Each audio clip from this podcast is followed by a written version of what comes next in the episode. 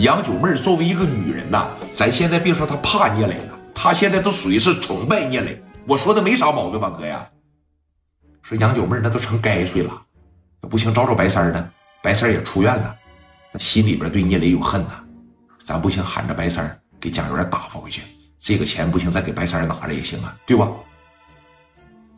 那我给白三打个电话呀，打一个呗。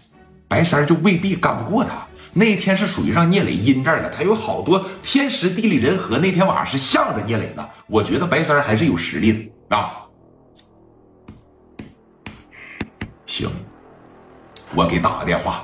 哎，当时把电话呀就打给白三了。白三现在号称啥呀？谭冲路双拐，就基本上就赶上当年好瘸子了。我道上双拐，只不过是你看聂磊是啥呀？是男聂磊，他是属于谭冲路白三儿谭冲路双拐嘛，把电话就打给他了，让聂磊揍一顿吧，出来整个外号。但是咱该说不说啊，白三在谭冲路还是大，手底下兄弟还是团结，手底下兄弟还是硬，毕竟也是成名多年的大流氓了。来电话说这边啪着一拨过去，白三接上了，你听着啊，白三还敢跟聂磊斗吗？在那个年代，我告诉你，生死看淡，不服就干，很少说有能被人打服的。那女人让聂磊打服了，作为一个老爷们儿，他能行吗？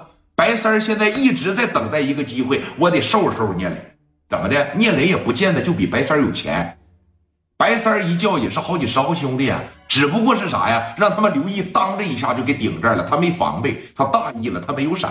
那里边这股劲儿还是在的啊，在自个儿家床上躺着，旁边放放两个铝合金的拐杖啊，在床上正抽烟呢。旁边小兄弟们就说了。聂磊在中山路整了一个全豪实业啊，整了一个三层的小办公楼。我看现在这帮做买卖的找他的越来越多，他手里的钱现在越来越大了。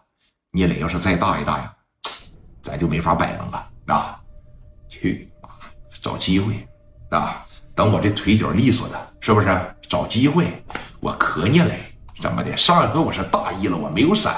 我真没合计一个小孩他能这么长，我真没合计一个小孩他能这样啊！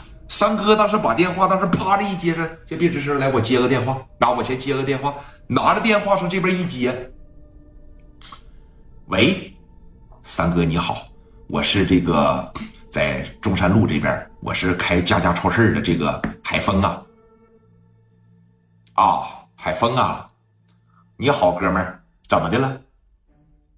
说，你看现在你还恨聂磊不？咋的？你要你你要插一插我的肺管子呀，还是怎么的？啊？这怎么哪壶不提你开哪壶？什么意思你呀？不是，你报复聂磊的机会来了，知道为啥不？咋的？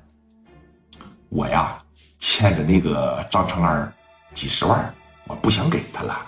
然后他把蒋元派过来了，现在在我办公室赖着他不走，人不多，一共就四五个，你再加上张成安，最多最多六七个，一半啊都是废物，也就蒋元有点实力。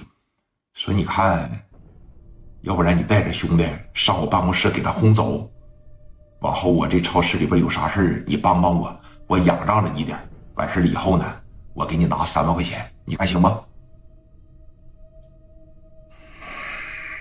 多少钱？三万。你现在你只要把蒋元给我轰走，我给你拿三万块钱。